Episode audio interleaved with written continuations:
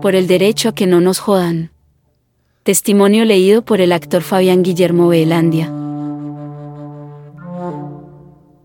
Esta serie reúne cuatro lecturas teatrales de testimonios recogidos por la Comisión de la Verdad.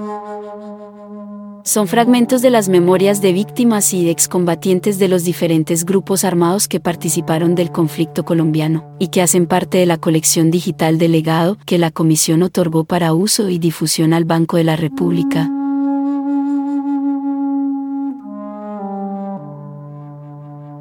Por el derecho a que no nos jodan.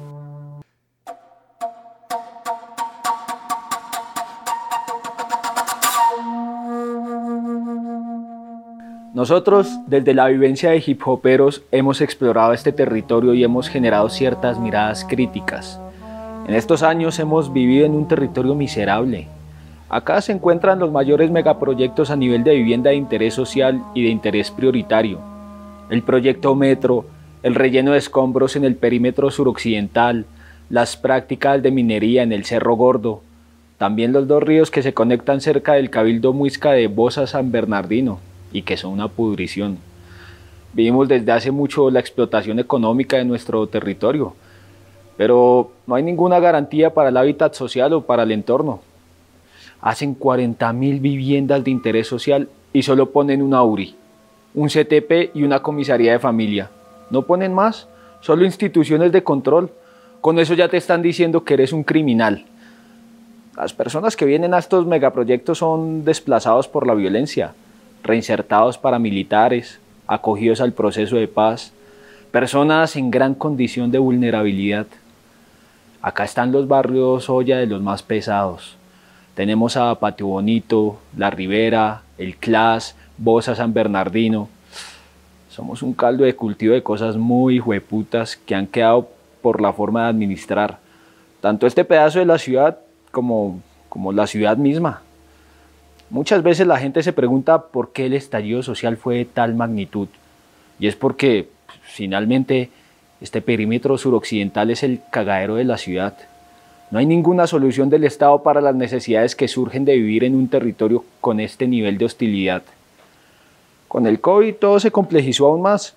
Si tú haces un barrio global de este pedazo, te das cuenta que los ejercicios económicos más fuertes dentro de, de la población humilde son de reciclaje de ventas ambulantes. Ejercicios supremamente autónomos e independientes, porque finalmente no tenemos ninguna fuente de empleo a nuestro alcance. Nos han visto como el rincón donde puedes esconder toda la basura y finalmente en el 21N todo estalló. En cierto punto hubo una arremetida militar muy fuerte en la que dejan sembrados a los policías como si fueran árboles en los espacios comunes del territorio.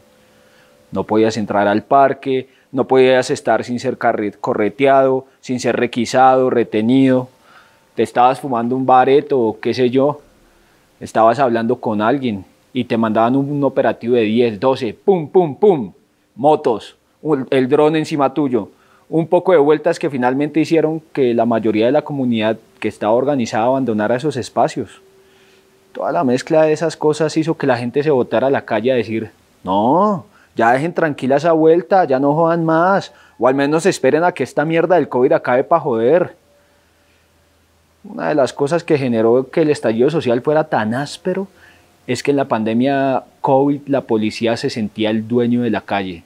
Quítate, éntrate, métete. La gente comenzó a vivir ese control y abuso, pero nosotros, los jóvenes, lo hemos vivido desde hace mucho tiempo. Váyase del parque, acá no pueden estar, no lo quiero ver aquí. Eso es lo que nosotros hemos comido durante años. La forma como la fuerza pública trata al joven de la periferia es algo supremamente marcado en todos nosotros. Y que vengas a meterle el dedo a toda la gente de la misma forma que lo haces con los jóvenes, comienza a generar un rechazo colectivo. Y cuando hay un chispazo, pues todo el mundo se prende. Hay un punto en el que se llena, se llena, se llena y estalló. En el momento que estalló, yo estaba en el barrio camellando con mis camaradas en, procesos que buscan la trascendencia de ciertos grupos poblacionales con los que interactuamos. Y nos fue imposible hacernos los del ojo ciego y no entrar a interactuar con la protesta. Nuestra reacción fue inmediata. como si se nos hiciera un llamado colectivo. Dijimos meto y ahí estuvimos. Los primeros días simplemente desde la resistencia, desde resistir con las personas que estaban ahí.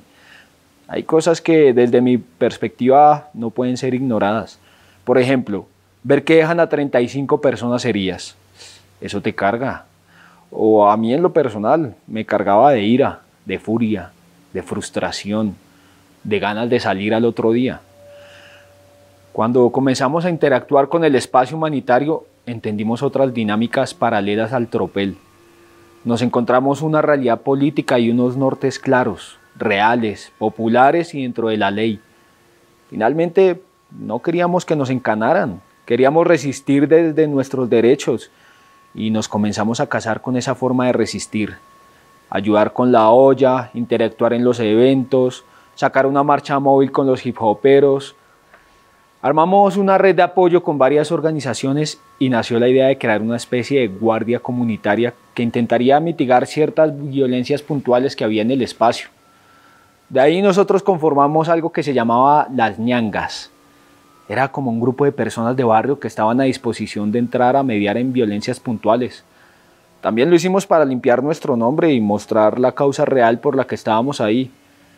Justo en ese momento había todo un bombardeo mediático que lo que intentaba era desconfigurar nuestra imagen con la gente que forma su realidad a través del televisor.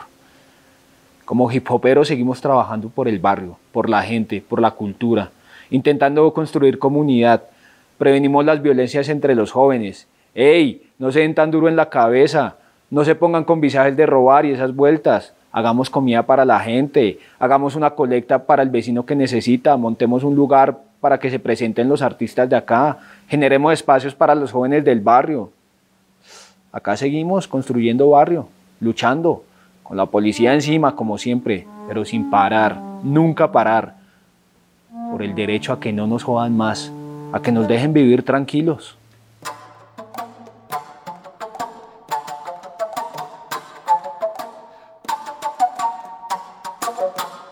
Consulta el legado de la Comisión de la Verdad en las colecciones digitales de la Biblioteca Virtual del Banco de la República.